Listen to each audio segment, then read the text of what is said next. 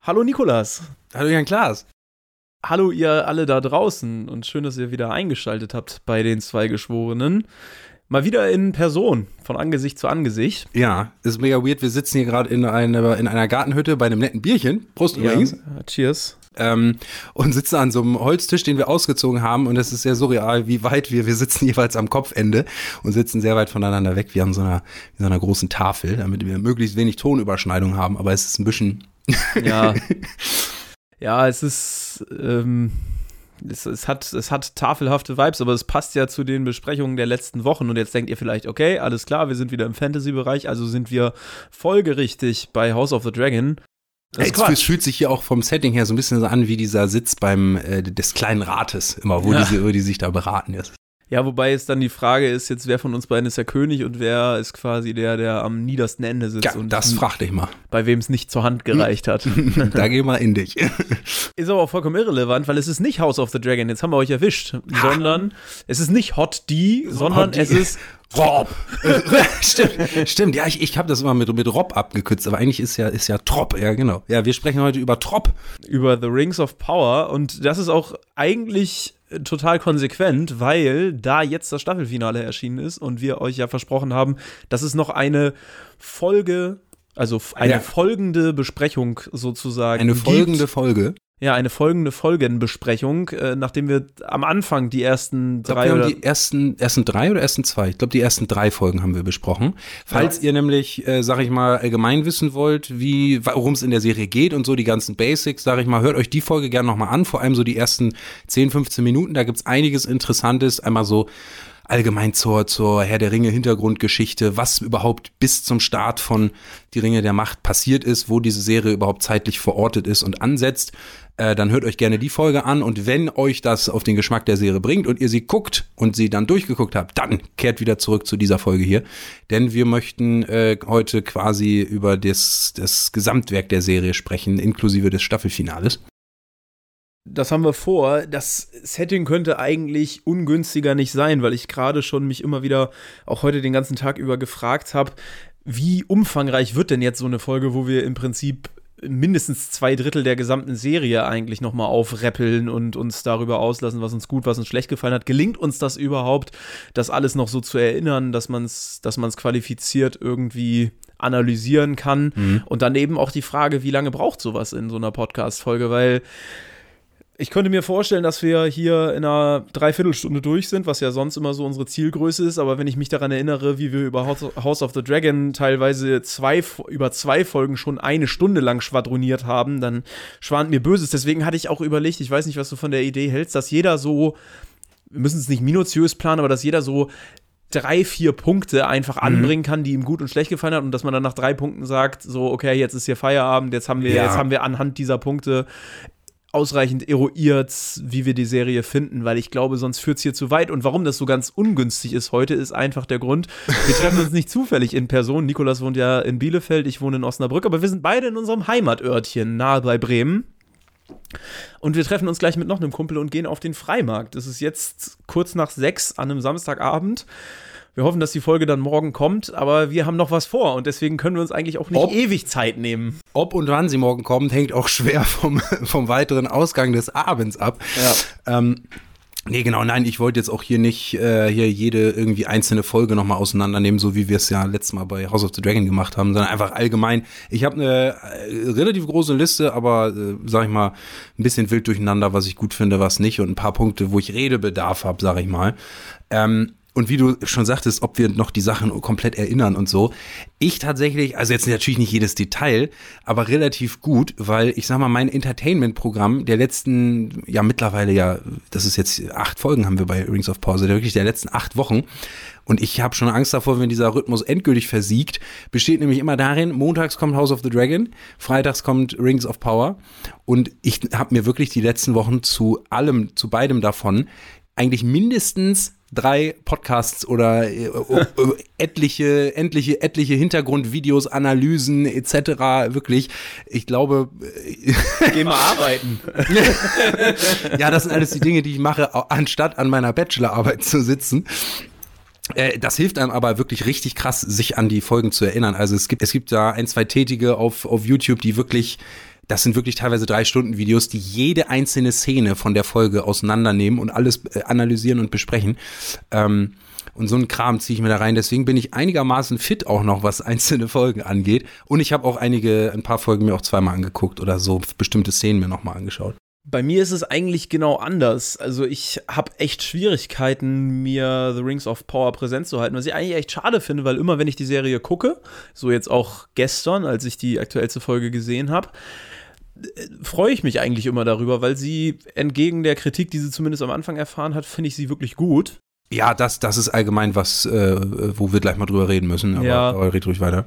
Ich habe ich hab da echt Spaß dran, aber ich muss sagen, dadurch, dass wir House of the Dragon wirklich so, so auseinanderseziert haben, ist meine gesamte Aufmerksamkeit, was filmische, ja, was filmische Analysen angeht, da reingeflossen und ich habe wirklich also jedes ja. Mal muss ich mir, bin ich im Prinzip froh, dass es eine, dass es eine Zusammenfassung der bis dahin, des bis dahin passierten Seriengeschehens ist, weil ich muss auch sagen, ich habe teilweise wirklich ein so schlechtes Arbeitsgedächtnis, dass ich solche Sachen dann wieder vergesse. So, jetzt könnte man mir vorwerfen, öh, wenn du es vergisst, so dann. Dann bist du halt, dann bist halt blöd. Ja, ey, genau, entweder das oder die Serie ist halt nicht so gut. Nee, muss ich widersprechen. Also ich fand sie, mir hat sie, mir hat sie wirklich Spaß gemacht. Da habe ich aber mit einem Kumpel, mit dem, dem wir, dem wir gleich auf den Freimarkt gehen, neulich auch drüber gesprochen, weil der dasselbe Problem bei House of the Dragon hatte und vielleicht habt ihr da draußen das ja auch manchmal. Gerade wenn wir diesen klassischen Rhythmus haben, dass jede Woche eine neue Folge kommt und dann auch noch in Kombination mit einer sehr komplizierten Fantasy-Welt, äh, in der man sich bewegt,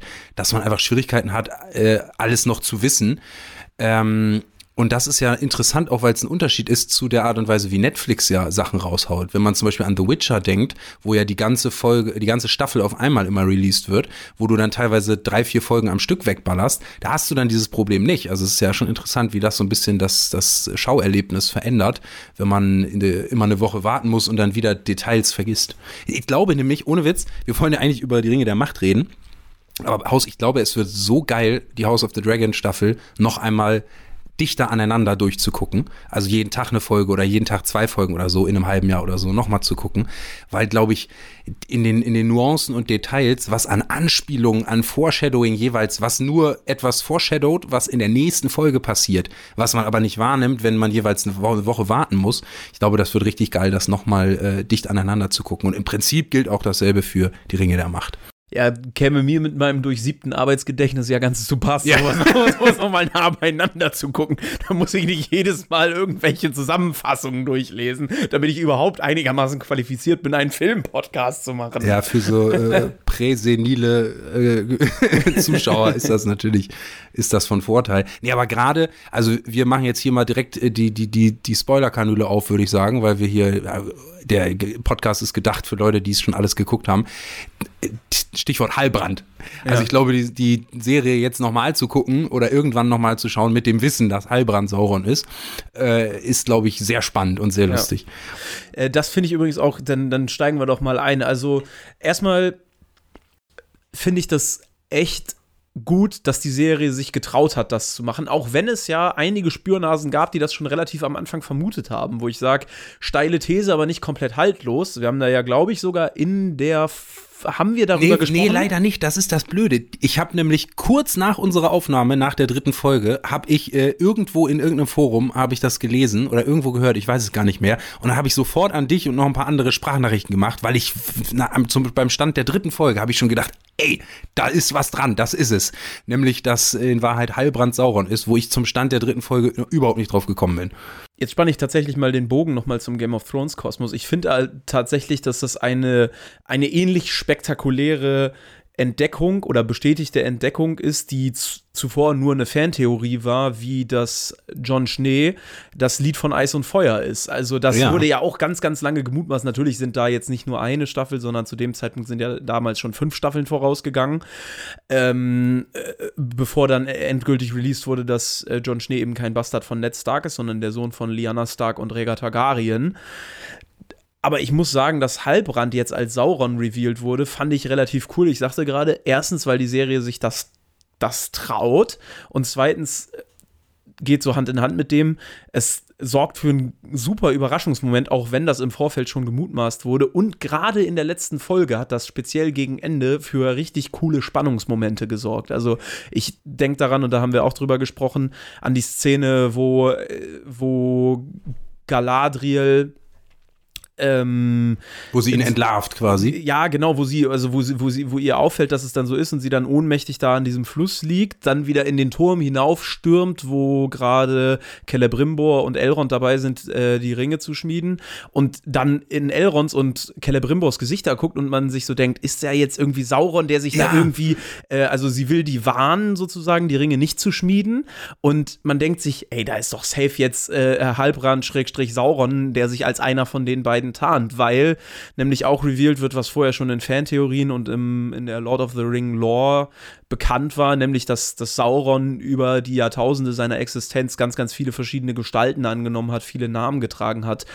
Und nicht nur Spannung wird dadurch erzeugt, sondern auch Epik. Ne? Also ja, er sagt das ja selber im Dialog zu ihr. Also ich habe über die, ich war schon da, bevor die ersten Stimmen gesprochen haben und habe über die. Ah, da, das war, das war wirklich ein geiler Satz. Da habe ich, ich, ich habe an den Dialogen gerade in der Serie, gerade zum Anfang, habe ich äh, viel auch zu meckern und fand sie und da echt holprig. Aber das war so einer der Momente, wo ich richtig Gänsehaut bekommen habe, wo er das irgendwie, wie hat er das formuliert? Irgendwie, ich war schon da, bevor das erste, bevor die erste Stille durchbrochen wurde oder so. Da dachte ich so, oh. Ja, also fantastisch, fantastisch gemacht und irgendwie der Lore treu geblieben.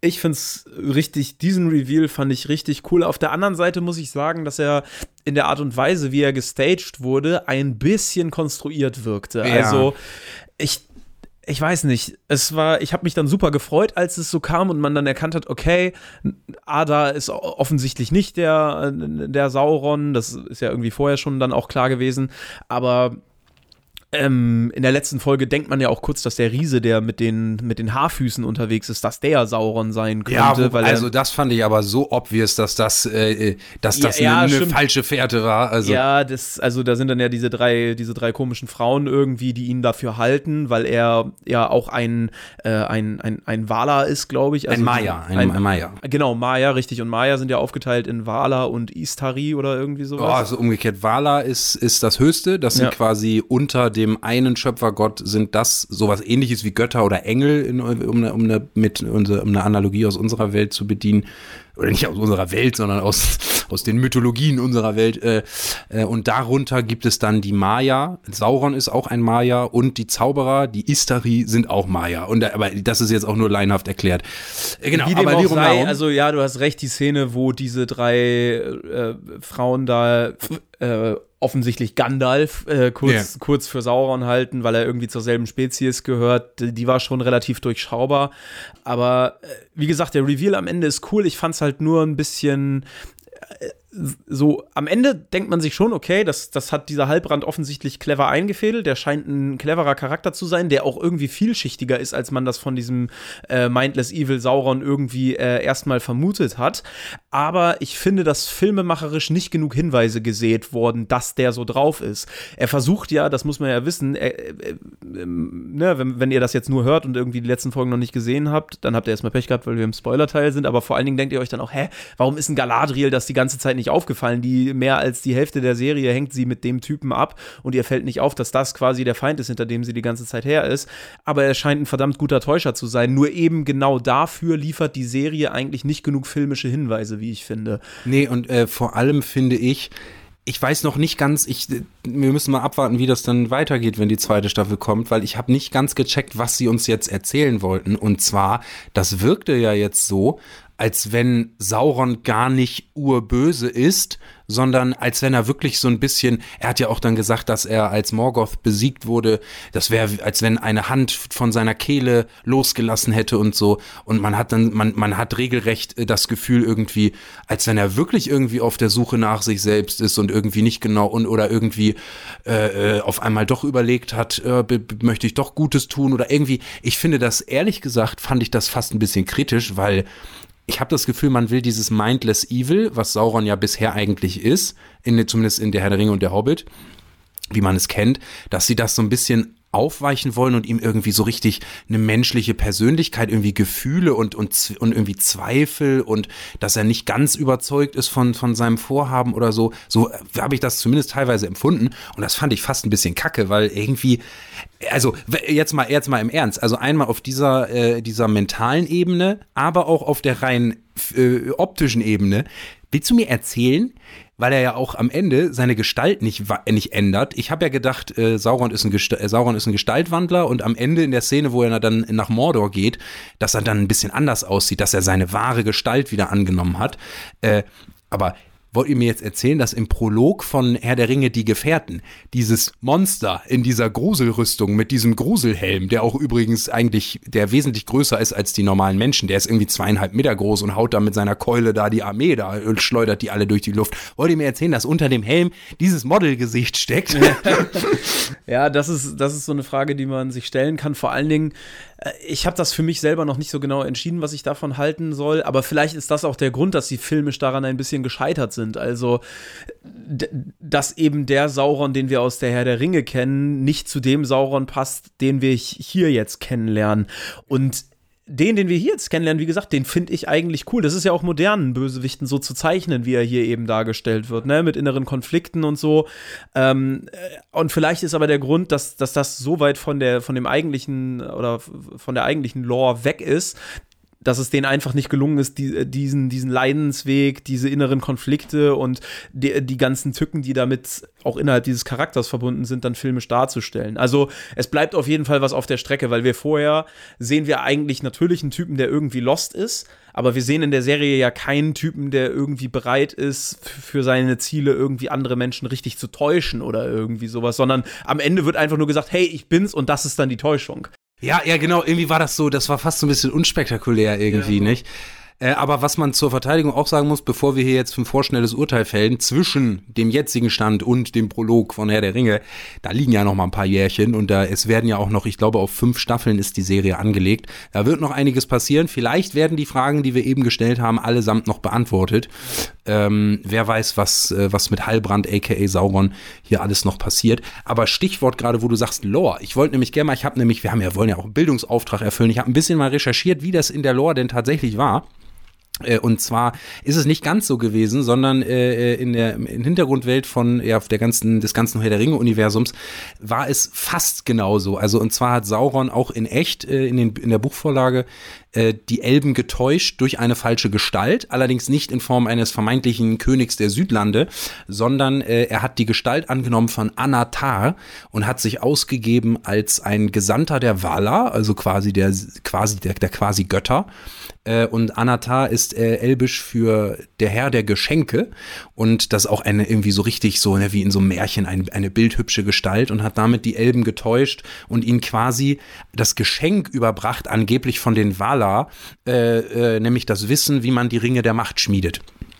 Allerdings, den großer Unterschied zu, den, zu dieser Serie jetzt ist, zu dem Zeitpunkt hatte er eigentlich äh, im Silmarillion äh, schon Mordor errichtet und auch vollständig die Festung Barad-dur, also seine große, nicht dieser Turm, der dann in der Herr der Ringe Trilogie dieses große flammende Auge oben trägt, äh, ohne das Auge, aber den Turm und so weiter. Er hatte seine Festung schon gebaut, hat schon seine Armee aufgestellt und schon richtig Randale gemacht in Mordor und dann diese Gestalt angenommen, ist rübergesneakt zu den Elben äh, in, in diese in diese Elbenschmiede und hat denen dann hat quasi richtig den miesen Trick gemacht und hat den ist zu denen gegangen, hat gesagt, ey, da in Mordor, da ist Sauron, der ist richtig gefährlich, wir brauchen eine Waffe gegen den und hat dann den Elben vermeintlich erklärt, wie man eine Waffe herstellt, um gegen Sauron zu bestehen und hat die so quasi betrogen.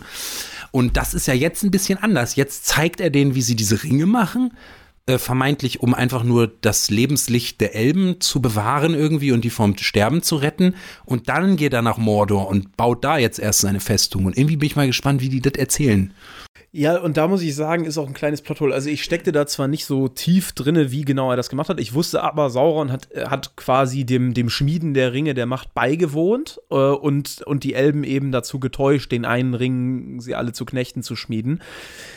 Aber das bleibt, das lässt die Serie ja noch vollkommen offen, weil die, die Elben haben ja jetzt am Ende dieser Serie drei Ringe geschmiedet. Ja, da fehlt ja noch was. Ja, da fehlt eine ganze Menge. Also erstmal fehlt natürlich der eine Ring Genau. Also das sehen wir ja nicht äh, und wir sehen auch nicht, dass äh, schon gar nicht, dass, und dass das Halbrand-Sauron den mitnimmt. Und es fehlen ja auch noch die sieben Ringe für die Zwerge und die neun Ringe für, für die Menschen.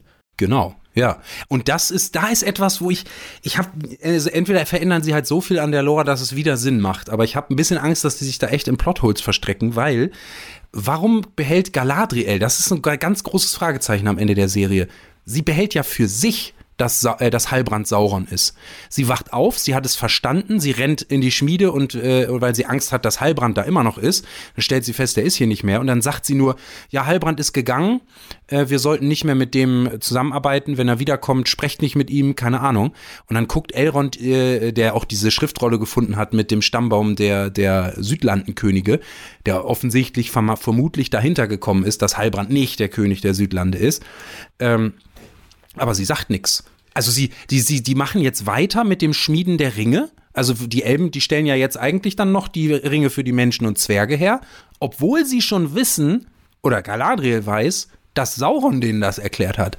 Das finde ich ein bisschen komisch. Ja, wobei, auch da stecke ich nicht tief genug in der Lore drin. Erstens ist es ja in der Lore auch so, dass die Ringe der Elben im Gegensatz zu denen der Menschen nicht korrumpierbar sind. Also ja, ich, ja, ne? doch, das stimmt, ja. ja. Äh, ne, das, das ist mal das Erste. Also ich glaube, dass sie vielleicht deswegen auch einfach mit dem Schmieden weitermachen, weil sie sagen, ja gut, der hat uns das halt gezeigt, aber wir haben jetzt hier ja trotzdem eine Waffe gegen ihn. Und zweitens ist es, glaube ich, auch so, äh, Elrond ist, glaube ich, clever genug, um zu verstehen, was dahinter steckt, weil, weil ähm, es ja auch diesen Moment zwischen Elrond und Galadriel gibt, einmal am Anfang der Serie und dann jetzt in dieser letzten Folge, wo äh, Galadriel quasi Elrond dazu auffordert, ihm zu vertrauen und, äh, und, und quasi ihr, ihr Wissen nicht zu hinterfragen. Und ich glaube, boah Gott, das Bier. äh, ähm, ich glaube, Elrond versteht schon, dass an, dass an Galadriels Besessenheit mit Sauron jetzt doch was dran gewesen sein muss und dass sie ihn in Form von Halbrand gefunden hat. Also, long story short, ich glaube, Elrond hat auch kapiert, ja. dass Halbrand Sauron ist und dass er eben doch noch am Leben ist. Ähm, und dass ja. sie es dann Celebrimbor nicht sagen, ich glaube, das werden sie ihm dann offscreen irgendwie erzählen später oder zwischen Staffel 1 und 2. Ich glaube, das ist nicht das Problem. Jetzt haben wir viel so äh, rumgemäkelt an Plotholes und so weiter. Ich möchte mal, äh, und da können wir eigentlich super von dem, äh, von unserem jetzt, jetzigen Erzählungsstand hinkommen mal auf ein paar Sachen zu sprechen kommen, die ich super finde. Und zwar? Richtig kritisch für die Herstellung der Ringe der Macht oder zumindest dieser drei Elbenringe ist ja das Mithril, also dieses Erz, was sie unter den äh, ganz, ganz tief unten ähm, unter den Bergen äh, von, und das müsste eigentlich Moria sein, ne? Äh, ja, genau, also die, die, das, das Königreich der Elben dort, ich glaube, äh, hier, hier, heißt äh, der Zwergen, der, der Zwerge, das heißt hier noch Khazad-dum. Ja. Und das, später heißt es dann Moria, ja, genau. Mhm. An der Brücke von Khazad-dûm ist es dann auch, wo äh, Gandalf in die Gefährten gegen den Balrog kämpft, den ja, wir ja da, auch schon kurz sehen. Und das wollte ich nämlich sagen. Also jetzt waren wir gerade dabei, dass die Serie relativ viel offen lässt und nicht so viel erklärt und es irgendwie auch ein, ein bestimmtes äh, Glatteis gibt, sage ich mal, auf dem dann drehbuchtechnisch ausgerutscht werden könnte. Aber gleichzeitig gibt es ja auch richtig viele Easter Eggs, die weiter, äh, also die weiter bestehen könnten und, und richtig interessant werden könnten für die kommende Serie. Genau das nämlich. Wir sehen eine Szene, in der. Oh ja, klar, ich, ich, ich will dich nicht unterbrechen, aber warte mal eben. Oh, das klingt gut, oder? Könnte jetzt übrigens eine unsaubere, eine unsaubere Schnittkante geben, aber ich glaube, das lasse ich dann im Sinne der Realness einfach so. Also was dazwischen passiert, das lasse ich natürlich weg. Aber Nikolas sagte ja vorhin, wir sitzen hier in der Gartenhütte, nicht in irgendeiner, sondern in meiner. Und gerade eben kam mein Bruder rein, um den Sky Receiver abzubauen, um das Samstagabendspiel im Fernsehen schauen zu können. Und mein Vater kam dann noch rein, hat sich ein dunkles Hefeweizen geschnappt. und aber mein Bruder war wenigstens so freundlich und hat uns noch zwei frische Bier gebracht. Ja, und davor habe ich dich, habe ich dich, habe ich dich unterbrochen. Wo war? Ich glaube, ich war irgendwo an der Stelle, wo ich erzählt habe, dass sie dieses Erz, aus dem sie die Ringe schmieden, Mithril nennen sie es in der Serie, dass sie das eben unter den, ganz, ganz tief unter den Bergen von Khazad-dûm finden, also im Königreich der genau. Zwerge, von Durin dem Dritten, beziehungsweise Durin dem Vierten. Und ähm, da sehen wir dann in einer Szene, du sagtest es gerade schon, den Ballrock von Moria, der dort ganz, ganz tief unten unterm Berg schlummert. Übrigens auch eins der ältesten Geschöpfe überhaupt im Herr der Ringe-Kosmos. 50.000 Jahre alt, also ein richtig, richtiges Monster. Circa, immer. Circa. Äh, Circa. Etwa 47,5.000 Jahre alt. Ja, aber da muss man sagen, ich, äh, da hatte ich auch mit einem Kumpel noch drüber geredet, als der erschienen ist und da war mir irgendwie schon klar, dass das ein reiner, zumindest erstmal ein reiner Fanservice ist. Fand ich cool, aber ich habe mir so gedacht, wenn der durch das Runterschmeißen von einem so einem Elbenblättchen da schon unten direkt aufwacht und rumbrüllt, äh, wieso wartet der denn dann noch gefühlt 2000 Jahre, bis er da hochklettert und Rabatz macht?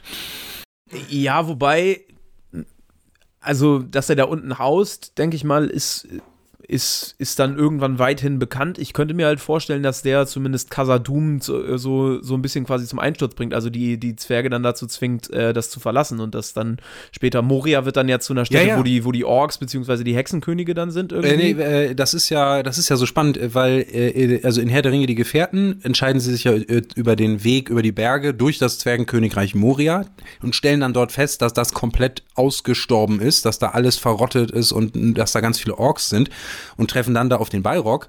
Ähm, weil, und, und da sagt Gandalf auch so, beziehungsweise Gandalf hat dann so ein, so ein über seine Mind-Connection mit, ähm, mit Saruman, führt er dann so ein Gespräch mit ihm und dann sagt Saruman so, Du weißt, was dort auf euch wartet. Die Zwerge haben zu tief und zu gierig geschürft. Und äh, das, das trifft es nämlich, weil, und das ist ja genau das, was hier passiert. Es ist nämlich die Gier nach diesem Mithril, von dem sie ja jetzt erstmal ablassen, weil Durin der Dritte äh, sagt, nee, das machen wir nicht. Aber es ist davon auszugehen, dass der wird ja irgendwann sterben und dass die dann weiter und gierig doch diesen, diese, diese Ader noch aufbrechen und nach dem Mithril schürfen und damit am Ende den Ballrock aufwecken. Also das ist so ein bisschen Foreshadowing hier, was, was ja, später und noch ich, passieren Wie gesagt, also ich glaube, dass es aber halt auch dann gar nicht mehr in so ferner Zukunft liegt. Also das, äh, vielleicht ist der jetzt kurz wach und jetzt hat er aber nochmal auf die Snooze-Taste gedrückt und legt sich nochmal hin. der Ballrock, genau. aber äh, ja, also wahrscheinlich werden, also du sagtest gerade zwar, das könnte ein Fanservice sein. Ich gehe ganz fest davon aus, dass wir in einer der kommenden Staffeln The Rings of Power sehen, wie der dieses Königreich zunichte macht und die Zwerge zwingt zu fliehen. Ja, könnte ich, könnte ich mir gut vorstellen. Ich, ähm, ich will mal zu was anderem kommen, was ich richtig äh, cool finde. Und zwar eine andere Figur, äh, dessen Storyline oder dessen ja, äh, Character Arc ich richtig cool fand. Und zwar Ada. Ich fand, am Anfang hat man ja gedacht, und auch wir beide haben es gedacht, nicht? Am Ende der dritten Folge, oh, das ist jetzt Sauron. Als dann die vierte Folge kam, war relativ schnell klar, okay, nein, das ist nicht Sauron, den würden sie nicht so mal eben, hier ist er, so sieht er aus. Ähm, und ich finde, und das ist wirklich was, was fast schon äh, eigentlich bescheuert ist, ich finde Ada extrem sympathisch. Und ich finde ihn fast sympathischer als Galadriel.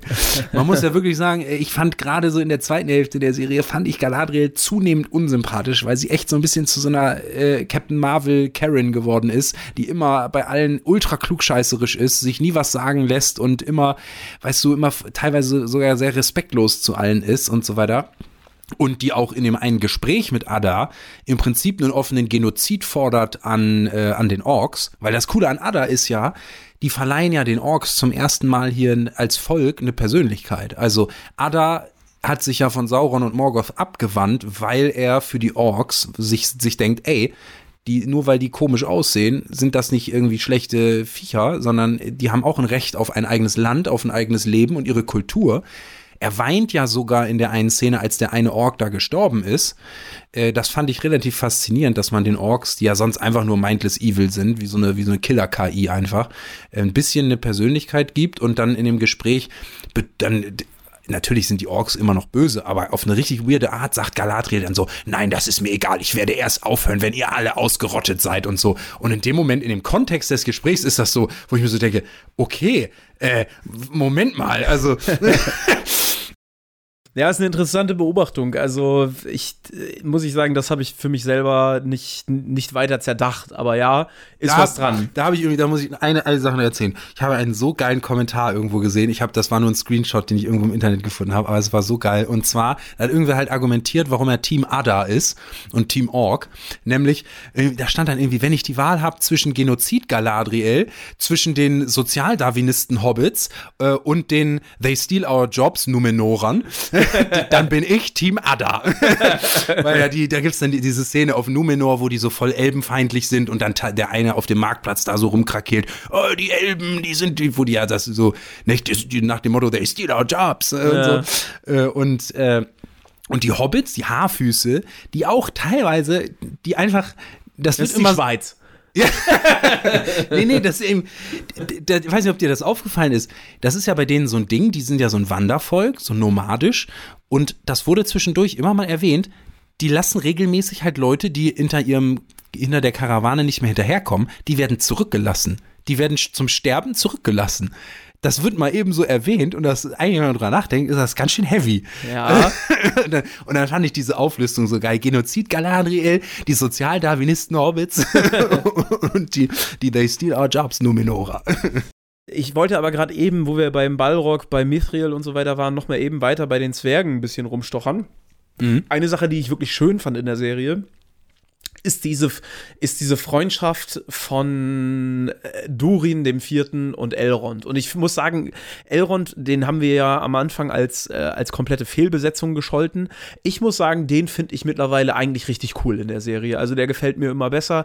Er sieht immer noch nicht aus wie Hugo Weaving, aber ich, ich finde ihn ja. als Charakter ist er wirklich, er trägt diese Serie mit und das finde ich, äh, das fand ich sehr, sehr angenehm. Und vor allen Dingen eben diese schöne Freundschaft mit Durin. Also, das ist mir teilweise richtig nahe gegangen, wie die beiden sich so schön verstehen und irgendwie auch ohne, dass sie sich so in den Vordergrund spielen wie Galadriel, eigentlich aktiv daran mitwirken, dass das Gute in Mittelerde irgendwie obsiegt. Ja, die sind beide, die sind wirklich, die sind so sympathisch ja. und da, da hast du völlig recht. Ich finde auch die Frau von Durin äh, mega sympathisch, die da immer mit drin ist und so und dieses, dieses und die ja auch mit Elrond wirklich gut kann und gut befreundet ist das ist wirklich, das sind so richtige, wo du so, wo einem das Herz wirklich warm wird. So ja, und das sind die heimlichen Helden, auch Durin, der sich gegen seinen stoisch äh, oder seinen, seinen sturköpfigen Vater äh, irgendwie dann am Ende auch widersetzt und so. Das, ich finde das, ich finde das richtig, richtig schön ich gemacht. Hab, ich habe richtig, ohne Witz, ich habe da fast geheult. Es gibt diese eine Szene am Anfang, wo äh, Elrond kommt ja dahin und Durin ist noch so ein bisschen sauer irgendwie, weil Elrond sich so selten blicken lässt. Äh, und dann sind die da auf diesem, in diesen steinernen Gemäuern, in was weiß ich, so eine Art äh, Felsfahrstuhl oder irgendwie, die stehen da auf jeden Fall so rum rum und dann äh, äh, es hat richtig Durin mal so, so einen semi-emotionalen Ausbruch und sagt Elrond so, so, wo du richtig merkst, das geht ihm gerade richtig nah, ey, für euch Elben sind 40 Jahre vielleicht äh, eine kurze Zeit, aber oder oder 100 Jahre oder 80, ich weiß nicht, welchen Zeitraum er sagt. Er sagt also, sogar nur 20. genau, 20. für euch sind 20 Jahre ist nur ein Wimpernschlag, aber für uns ist das ein halbes Leben. Ja. So, und wenn du 20 Jahre lang hier nicht auftauchst, dann hast du halt mein halbes Leben verpasst. Und für dich ist einfach so, als wenn ein Tag vergangen wäre. Ja. Äh, und das, das ging richtig, das ging richtig. Äh, ja, und diese Momente kommen auch immer wieder. Am Ende trennen sie sich ja ähm, und Elrond wird endgültig auf, auf Geheiß Durins des Dritten aus, aus Kalatum, ver, äh, Kasatum verbannt. Ähm, und dann heißt es Abschied nehmen und da werden die beiden ja auch nochmal richtig emotional, weil, sich, weil ihre Freundschaft eben im Verlauf dieser, dieser ersten acht Folgen wieder richtig erstarkt ist.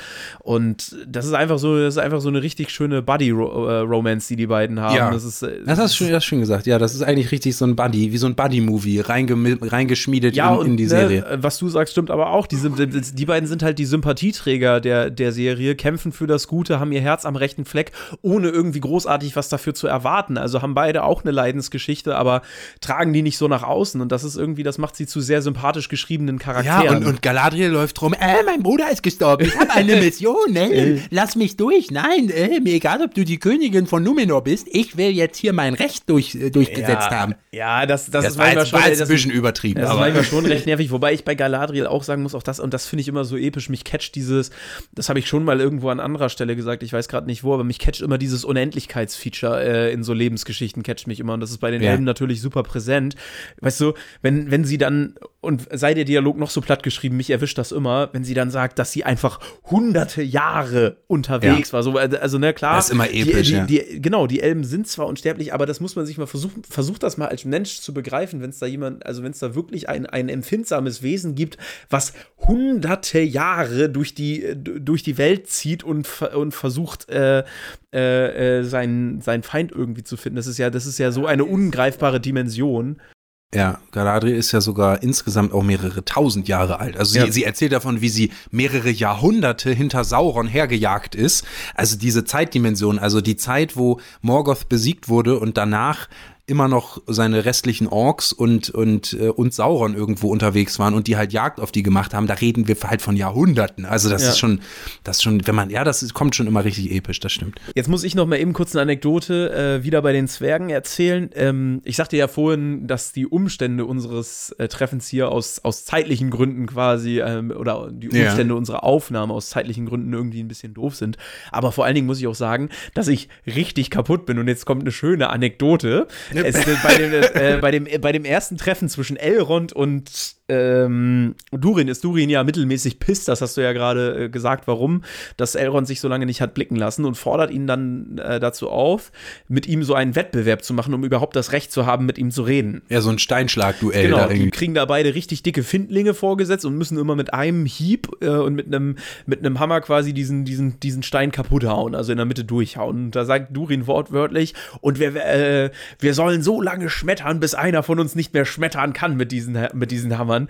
Ich habe heute auf der Baustelle äh, zwei Wände eingerissen. Und ich habe mich wirklich, das Gefühl, diesen Hammer in der Hand wie Durin der Vierte. ja, wirklich, hab ich, wirklich, ich habe mich echt so gefühlt, so, als ich diese Steine da aus der Wand rausgeprügelt habe. Und ich habe wirklich, ich habe so einen Pump immer noch in den Armen. Mir tun die Hände weh, weil ich heute wirklich geschlagene fünf Stunden lang den Vorschlaghammer geschwungen habe. Wir haben eine, eine zwei Kubikmeter Mulde komplett voll gemacht und jeder einzelne Stein, der da drin liegt, den habe ich aus der Wand rausgeschlagen heute. Du bist ein wahrer Zwerg. ich bin ein richtiger, richtig zwergisches Blut in mir. Ja. Ich wusste aber auch, ich hatte diesen Satz auch immer so dusselig im Kopf. Ne? Und schmettern, immer, bis wir nicht mehr schmettern können. Ja, genau. das ist übrigens auch für unseren restlichen Abend das Motto. schmettern, bis wir nicht mehr schmettern können. Ähm, Nee, herrlich. Ja, ich werde dich ab jetzt immer mit, äh, immer mit äh, äh Durin der Fünfte anreden. ja, da fehlt noch ein bisschen Bart. ja, stimmt. Ähm, ich will noch mal ein bisschen, äh, ein äh, bisschen anderes, anderes Thema noch mal aufmachen. Und zwar jetzt mal, wir haben jetzt gerade eben über Sachen vor allem gesprochen, die wir geil fanden. Ein paar Sachen will ich jetzt auch mal anreisen, die ich insgesamt nicht so gut fand. Weil wenn wir jetzt mal wirklich Revue passen, so die Serie ist vorbei sind wir eher enttäuscht oder eher begeistert? Also ähm, ich will mal einen Punkt aufmachen und zwar die Südlande, um die es ja sehr viel geht. Das ist ja das Thema. Es geht ja quasi, was passiert mit den Südlanden. Und ich fand zum Beispiel mega albern, als Heilbrand zum König der Südlande ausgerufen wird nach dieser Schlacht und auch allgemein die ganze Serie über. Die Südlande, es geht immer um die Südlande und wir sehen halt ein Dorf wir sehen 30 Leute plus vielleicht am, äh, am Anfang noch 10 Statisten und äh, am Ende nach der Schlacht sind es vielleicht noch 20 Leute und dann wird er da zum König ausgerufen. Das ist ja so angelehnt, so ein bisschen hat mich das erinnert an die Szene aus Game of Thrones. Äh, wo da Rob Stark zum König des Nordens, ne, wo alle so brüllen, der König des Nordens, genauso rufen die dann ja, der König der Südlande oder so. Und irgendwie ist das so, ja, also von den Südlanden habe ich bisher ein Dorf gesehen und mehr nicht. Also da wohnen offensichtlich 20 Leute und die haben jetzt äh, einen völlig Fremden, den sie noch nie gesehen haben, zum König ernannt, nur weil er so ein komisches Medaillon bei sich hatte. Das war so ein bisschen. Ja, das ist äh, also äh, machtpolitisch quasi kompletter Humbug im Drehbuch. Und dann wenn das so einfach ist, König zu werden, ey, dann bahnfrei. ja, ja da, da, da, kann mancher Dorfbürgermeister nur von träumen. Ne? Ey, kniet nieder, ihr Bauern. Ja, der Meister ist da. Tanzpuppen, der König hat Laune. ja, und dann, und dann muss ich aber auch sagen, auch das knüpft wieder nahtlos an diesen Punkt an, dass in der Geschichte Halbrands echt viele Plot-Conveniences sind, weil selbst wenn das legitim wäre, dass diese wenigen Leute, die da vor Ort sind, jetzt ausrufen, wer der König der der Südlande ist, finde ich es auch, äh, auch das wirkt wieder arg konstruiert, weil da fällt ja der Satz, ihr seid also der König, der uns versprochen wurde. Digga, wann wurde euch der versprochen? Das wurde, also, das wird vorher nicht einmal erwähnt, dass es da einen König geben soll, den, auf den die da alle warten. Also ja, da gibt es äh, da gibt's kein, gibt es überhaupt einen Dialog, in dem das genannt ich, wird? Ich glaube tatsächlich, ich habe den halt anders interpretiert. Es gibt am Anfang eine Szene in diesem Wirtshaus, wo, äh, na, wie heißt sie denn noch? Bronwyn, äh, ähm, wo sie da den Leuten äh, auch sagt, ey, wir müssen hier weg, hier ist irgendwas Böses. Da gibt's irgendwie einen, einen Dialog, äh, wo jemand sagt, ja, aber bald kommt ja der König, der uns, äh, der uns befreit. Allerdings habe ich diesen Satz ganz anders interpretiert und zwar habe ich das interpretiert, äh, dass das ein Sauron-Anhänger ist, der darauf wartet, dass äh, Sauron wieder zurückkehrt. Also das war irgendwie nicht so, man hätte dem, dem einen viel besseren Nährboden bereiten können, indem man quasi von Anfang an erzählt hätte, okay, die Südlande haben einen König eigentlich, der aber verschollen ist oder so. So, also das hätte man viel besser erzählen. Ja, aber auch vor dem Hintergrund, dass ja diese Schrift, dass die Elben ja diese Schriftrolle finden, was ja in der letzten Folge eine super krasse Rolle spielt, wo halt klar wird, dass es seit tausend, also dass es nicht nur seit tausend Jahren keinen Südlandskönig mehr gegeben hat, sondern vor allen Dingen, dass er vor tausend Jahren einfach gestorben ist ohne Nachkommen. Also, hey, äh, stimmt, das also da ja denke ich mir so, haben die, also hat, hat da keiner in den Südlanden irgendwie mal einen Stammbaum von der Königsfamilie gelesen, so, stimmt. wo man, wo man so sagt, so woher kommt diese. Vor allem, wenn die Elben eine Aufzeichnung haben, einen dokumentierten Stammbaum, wo ja. dokumentiert ist, oh, diese Blutlinie ist ausgestorben. Ja. Wieso denken dann die Leute aus den Südlanden dieses Dorf, wieso, genau. sa wieso sagen die dann, ja, du hast völlig recht, wieso sagen die dann, seid ihr der König, der uns versprochen wurde? Ja. Wo, woher, wo hast du dieses Versprechen her? Ja, genau. Also das ist, wie gesagt, und deswegen finde ich auch das wieder übelste Plot-Convenience, damit man Halbrand das halt ist, halt das besser. Ist, muss ich, da muss ich pingelig sein, das ist nicht Plot-Convenience, das ist Plot-Hole tatsächlich. Ja. Das ist ja. Aber wer weiß, vielleicht wird es noch irgendwie, irgendwie erklärt. Ja, hm, man weiß es nicht. Ja, das, äh, da gebe ich dir aber recht. Die, also alles mit den Südlanden ist irgendwie schwach und aber übrigens eine, eine kurze Anmerkung noch. Weißt ja. du, äh, wer Bronwyn, also wer die Schauspielerin von Bronwyn ist oder woher man die noch kennt? Nee, hat mich jetzt mal gespannt. Den Namen habe ich nicht mehr, aber das ist Nora aus How I Met Your Mother. Nora, ist das die eine, mit der Barney mal zusammen ja, ist? Genau. Ah, krass. Das ist, mir, das ist mir nicht aufgefallen. Nee. Ich fand die toll. Ich fand auch ehrlich, und der, äh, genau, jetzt äh, den Themenpunkt hatte ich ganz am Anfang vergessen. Du hattest es einmal angerissen. Diese Serie kriegt, finde ich, völlig unverhältnismäßig viel Hate, gerade in bestimmten Bubbles im Internet, in den toxischen Welten und äh, Abteilungen des Internets. da sind auch viele irgendwie äh, neurechte Deppen bei, die irgendwie mega drüber abhaten, dass äh, äh, schwarze Schauspieler da sind äh, in, der, in der Welt, äh, in, der, in der Serie etc. Äh, da ist mega viel toxische Fankultur mit dabei. Und ehrlich gesagt kann ich das zu 0% verstehen weil ich diese Serie wirklich, also ich, ich weiß nicht, ob ich mich einfach nur in den falschen Ecken des Internets bewege, aber gerade wenn du so auf 9gag oder sowas guckst, da wird teilweise so über die Serie gehatet, wo ich mir so denke, ey Leute, guckt ihr was anderes? Also, das ist wirklich bei weitem kein Schund. Und für alle, das ist mir ein Anliegen, für alle, die sich irgendwie drüber echauffieren, dass es zum Beispiel schwarze Hobbits gibt in, äh, in dieser Welt, die dann sagen, öh, das ist aber eine, eine äh, europäische äh, Fantasy-Welt, da gibt es nur weiße Menschen oder so. Leute, erstmal nachdenken und dann reden. Ich habe da nämlich, da bin ich durch Zufall drauf gestoßen. Die Haarfüße ist ein, äh, das hat Amazon sich nicht ausgedacht. Die Hobbits sind ursprünglich aus drei Völkern, aus drei Stämmen entstanden. Einer davon sind die Haarfuts, auf Deutsch Haarfüße.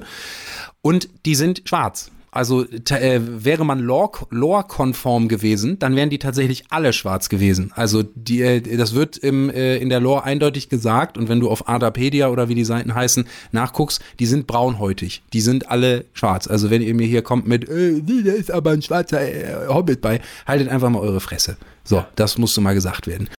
Ja, äh, ich stecke da nicht tief genug drin. Ich, ich weiß es nicht genau, aber ich, ich muss auch sagen, keine Ahnung für mich, für mich immer, wenn, immer wenn das kommt, ja, das hat ja Tolkien in seiner Lore nicht so beschrieben, dass die irgendwie dunkelhäutig sind. Zum Beispiel auch mit Arondi hat man ja auch einen, ja, stimmt, ähm, ja. äh, zumindest eine, eine, Person of Color quasi ähm, äh, besetzt als, als, als einen der Waldelben, wo ich sagen, wo ich sagen muss, Maga kratzt doch nicht. Also natürlich, ne, so jeder, der sagt, ich sehe keine Hautfarbe, ist auch schwach, weil man sich damit dann auch irgendwie wieder so, ja, so quasi aus dieser, das ist, das ist auch so ein Argument, das ist politisch auch sehr gut, ähm, äh, das kann man politisch auch sehr gut auseinandernehmen als einfach das völlig Falsche, weil das nämlich so, weil man sich dann eben eben nicht mit den Leuten, die unter ihrer Ethnie, unter ihrer Hautfarbe halt leiden, weil sie Diskriminierung erfahren, mit denen halt nicht ja. ausreichend solidarisiert. Wenn du dann einfach sagst, ich, also für mich gibt's, wenn du so siehst, so, ah, bei Polizeikontrollen in den USA werden eigentlich nur Schwarze erschossen, so, ja. nein, ich sehe für für mich sind das alles einfach nur Menschen. Ja, das ist so, dann so, weißt du, so, dann, das nutzen Leute dann, um zu sagen, dass sie keine Rassisten sind, aber am Ende des Tages ist das halt Quatsch. Wir sehen alle Hautfarben, natürlich ja. sehen wir das, aber es ist halt an uns, uns mit Leuten, die aufgrund dessen oder aufgrund ihres Geschlechts oder was auch immer diskriminiert werden, zu solidarisieren oder eben nicht. Und wenn du dich nicht solidarisierst, bist du halt ein Arschloch. Aber ja. ähm, ich muss sagen, dass Arondir. Arondir ist der, ist, finde ich, einer der geilsten Elben in ja. dieser Serie. Das ist, das ist der, dem ich am meisten glaube, dass er Elb ist. Ja. Also so richtig dieses, äh, wie, wie er äh, auch damit hadert, äh, dass er schon so, dass er auch unsterblich ist und so weiter und gleichzeitig äh, mit den Menschen, die da sterblich sind, da sympathisiert, sich mit denen anfreundet, sich auch in Bronwyn verliebt und so Ja. weiter. Und auch, der hat, der hat richtige Legolas-Vibes, finde ich, auch Ja. beim Kämpfen und so. Ja, also das ist, ich weiß nicht, ob das nur zufällig so ist. Ich kann mich jetzt, Galadriel hatte dann ja nicht mehr so viele Kampfszenen. Sie hat noch eine auf Numenor, wo sie quasi die Rekruten einmal so ein bisschen, so ein bisschen vorführt. Am Anfang die, wo sie gegen den Troll kämpfen. Aber Ja, in der, in der Schlacht äh, in den Südlanden, da kämpft sie auch ein bisschen. ja, aber ich muss sagen, dass die, die beste Kampfszene, die beste Kampfszene in dieser gesamten Serie Hat Arondir. hat Arondir, als er da nämlich in Ketten liegt und für die Orks, äh, als sie noch in den Südlanden unterwegs sind, die dann zu dem Zeitpunkt noch nicht Mordor sind, Ja. äh, diese Tunnel da quasi als Sklave schürfen muss und dann mit der Kette einfach da irgendwie zehn Orks niederstreckt und auch ein so Ja. ein Hund und so weiter. Das ist richtig geil gefilmt, da wird nicht viel ausgespart und so, da wird nicht zu viel geschnitten. Das ist wirklich die beste Kampf-Action-Sequenz in dieser Serie. Dicht gefolgt, wie ich finde, tatsächlich von der, wo Galadriel gegen die Rekruten Numenors kämpft da äh, in der Stadt, weil das ist auch sehr, sehr cool gemacht. Also das war auch, Ja, auch ja, toll choreografiert. Dem stimme ich zu. Du hast mir gerade eine gute Vorlage gegeben. Und zwar, äh, du hast gesagt, als die Südlande noch die Südlande sind und nicht Mordor. Und jetzt müssen wir wirklich, ich frage mich, was mit dem Post-Production-Team bei Amazon los ist. Das hat mich auch so genervt. Wir, wirklich, also nein, ich, ich meine es ernst. Diese, diese, also du weißt genau, was ich meine. Diese, dieser Text, der eingeblendet wird, am Ende nicht, äh, äh, also in der, in der Folge ist ja die Schlacht. Am Ende der Schlacht oder nach der Schlacht eigentlich bricht der Schicksalsberg aus und man ahnt schon, ah okay, das wird hier offensichtlich Mordor. Und dann in der Folge danach sehen wir so den Aftermath von der, von der Schlacht. Und dann am Ende sehen wir so eine totale Einstellung auf die verwüsteten Wü Südlande, in der Mitte den Schicksalsberg. Und einfach nur, damit auch der hinterletzte Honk versteht, was er da gerade sieht, wird oben links in so einer komischen Harry Potter Schrift, wie in einer PowerPoint-Präsentation eingeblendet, erst die Südlande, dann wird das so wie mit so einem, mit so einem Radiergummi-Effekt irgendwie weggemacht. Ja, sind noch ein paar Funken bei, also es verbrennt so ein bisschen. nicht, Ja, aber- ja, okay, es ist ein bisschen, es ist wie jemand, der wirklich gut mit PowerPoint ist. Und also, da, das war wirklich, da habe ich auch mehrere Sprachnachrichten bekommen und verschickt an mehrere Leute, von denen ich weiß, dass sie die Serie gucken, wo wir allesamt uns so im Kreis dachten, was ist das? ich wollte, ich, ich finde, das musste auf jeden Fall in unserer Recap-Folge hier, musste das Ja, und erwähnt also werden. ich bin mir mittlerweile nicht mehr, mehr sicher. Ich weiß, dass danach noch einmal ein, äh, ein, ein Schriftzug eingesetzt wird, um zu zeigen, dass sie wieder in, ich weiß gar nicht mehr, wo das dann war, ob sie Ja. Dann in Lindon oder in dieser, wie heißt diese andere hochelbische Stadt, da wo sie die Ringe Da, wo schmieden. sie die Stränge geschmiert haben, was mit e Elegion? Ich glaube Elegion. Ich sage jetzt mal Elegion. Ja, das kann sein. Ähm, in irgendeinem dieser Orte wird so ein Schriftzug tatsächlich nochmal verwendet, aber vorher ist es mir nicht aufgefallen und irgendwie ist das dann halt auch arg inkonsequent, wenn man diese. Also entweder hätte man sie von vornherein einfach immer, wenn ein Ortswechsel passiert, benutzen müssen. Oder man hätte es halt lassen sollen, aber Ja, ab, ja, das war richtig, nur in dieser einen Szene und, und Ja, das ist halt, ich weiß nicht, das ist Post-Production-mäßig eine richtig schlechte Entscheidung Das ist gewesen. so ähnlich wie die Pferde-Slow-Motion äh, von, von Galadriel. Also, ja. ja, und übrigens gibt es übrigens gibt's ja, äh, Gibt's später ja wieder eine, Es ne? gibt wieder so eine, so eine Slow-Mo, wo sie und der verletzte, verwundete Halbrand, als noch nicht klar ist, dass er Sauron wird, eben nach Elegion kommen. Wenn sie denn so heißt, äh, sagen wir jetzt einfach mal so, wir sind ja sowieso immer bekannt für, für, für, für gefährliches für Halbwissen. gefährliche Halbwissen, schlecht recherchierte Fakten. Naja, äh, die, die kommen dann da halt hin und, äh, und, und irgendwie aus irgendeinem Grund äh, wird dann da wieder so eine überlange Slow-Mo eingebaut. Nicht ganz so krass, wie als sie an den Küsten von Numenor lang reiten. Aber wieder so Galadriel, die diesmal nicht lächelnd, sondern mit so einem ganz wild entschlossenen Blick so auf ihrem Pferd da lang galoppiert, wieder eine Slow-Mo. Und was ich aber richtig doof, also was wirklich, was wirklich selten dämlich ist, ist einfach, man wollte dann halt zeigen, okay, Galadriel ist wild entschlossen und irgendwie ist das jetzt der Turning Point. Sie wissen zu dem Zeitrand, Zeitpunkt noch nicht, dass Halbrand Sauron ist und sie äh, wollen jetzt den vermeintlichen König der Südlande eben heilen, der gerade schwer verwundet ist und so. Und dann stellt die Kamera aber so einen ganz komischen Fokus auf Halbrand, der da so halbtot über seinem Gaul hängt und hinter, Ja. und hinter Galadriel herreitet, so. Und der wird aber gar nicht von der Kamera eingefangen. Also man sieht halt weiterhin Galadriels Gesicht und hinten drin, da sieht man nur so einen Umhang, weil, weil Halbrand schon völlig zusammengesackt ist auf seinem Pferd wegen seiner Verletzung. Und du, und du denkst dir so, so, also warum wird jetzt auf ihn gefilmt? So, äh, das ist halt, Ja, das, also- ist richtig, das ist richtig, richtig schlecht gewesen.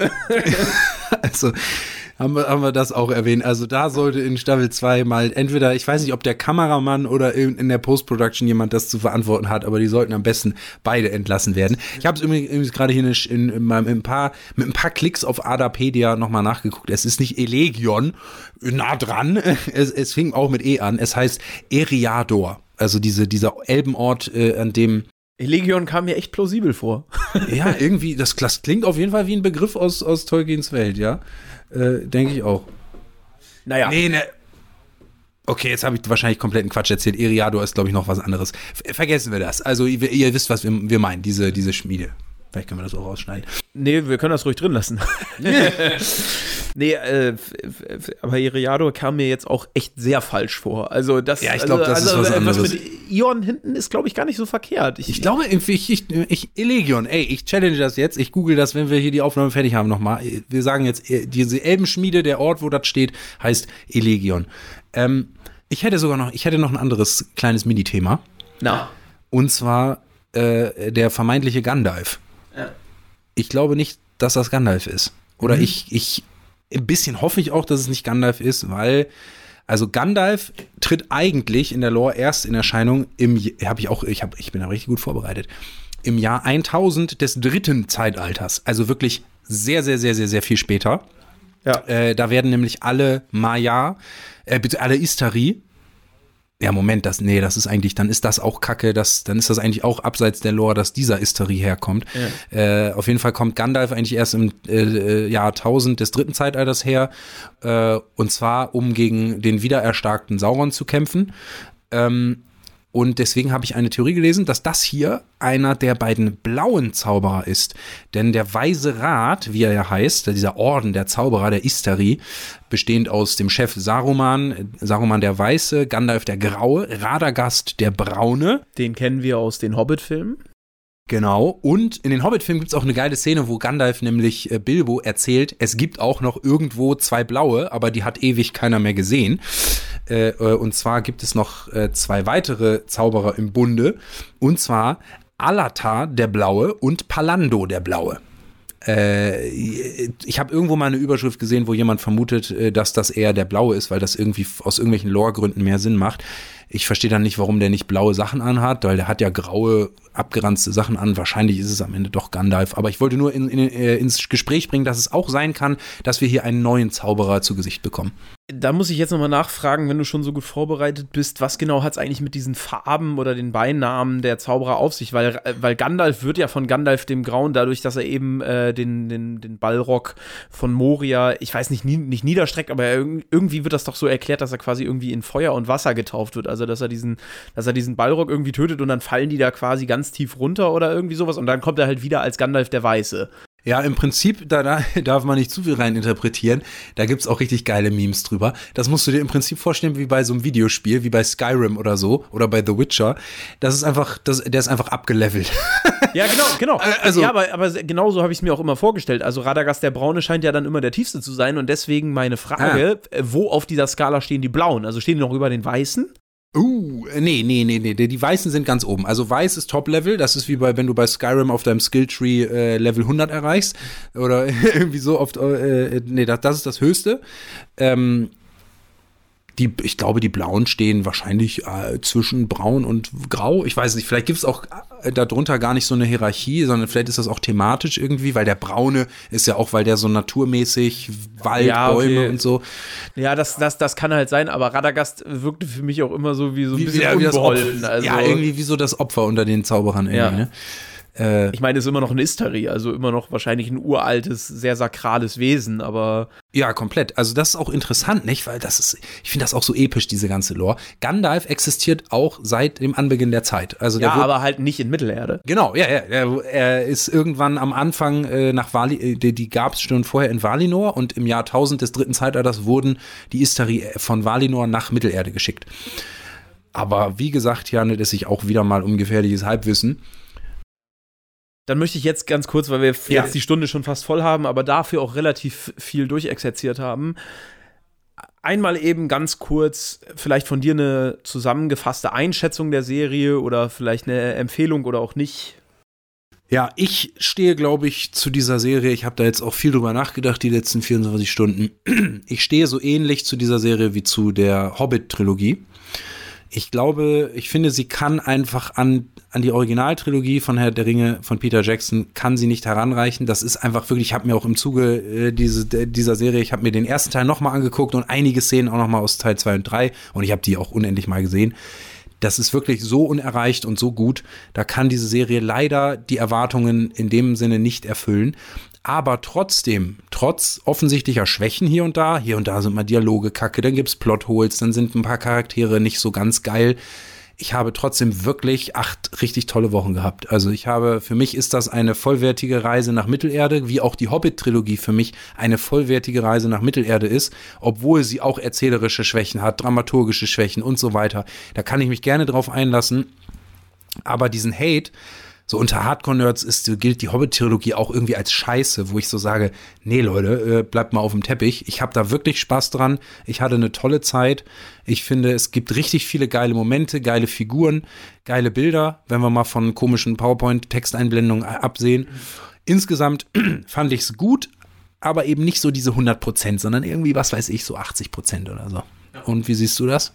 Ganz ähnlich. Also vieles von dem, was man an der Serie kritisieren kann, ist jetzt auch nochmal durch den Dialog klar geworden. Dafür, also man lernt ja dann auch immer gegenseitig, ne? Nikolas und ich, wir, wir schaffen es ja auch häufig, auch wenn wir häufig einer Meinung sind, so uns noch so ergänzende Eindrücke quasi zu vermitteln. Ja. Ja, also ich kann mich eigentlich anschließen. Es ist äh, aus meiner Sicht eine klare Empfehlung, guckt das ruhig, weil das ist gutes Entertainment, das sind äh, wirklich an vielen Stellen tolle Bilder. Absolut. Und, und ich glaube, es ist eine geile Serie. Wenn ihr bis jetzt noch nicht reingeschaltet habt, dann werdet ihr allerdings auch nicht bis zu dieser Minute diese Podcast-Folge gehört haben. Aber ich glaube, es ist eine geile Serie zum Durchbingen. Ja, ja, auf jeden Fall. Schönes Schlusswort. In diesem Sinne hoffen wir, dass die Folge morgen rauskommt, also am Sonntag. Ich kann für nichts garantieren, vor allen Dingen, weil ich morgen nochmal auf die Baustelle muss, aber und dann wieder. Musst, musst du wieder schmettern, bis, nee, bis du nicht hat, mehr schmettern hat, kannst. Jetzt ohne Witz, das ist, man fühlt sich dann auch hinterher oder man fühlt sich dann äh, auch, auch, auch wirklich wie so ein Zwerg, wenn man da diesen dicken Mottek in der Hand hat und dann da Steine rausklopst, aber es ist auch wirklich eine sehr, sehr lästige Arbeit und da ist man dann auch froh, wenn man das geschafft hat. Morgen kommen mehr so äh, Zimmermannsarbeiten, das ist dann ein bisschen angenehmer. Naja, aber für heute soll es das gewesen sein. Ab jetzt werden wir heute nur noch trinken wie die Zwerge. Ja, das, das ist das wohl so. In diesem Sinne, auf ganz bald. Ja, mach's gut. Tschüssi. Ciao.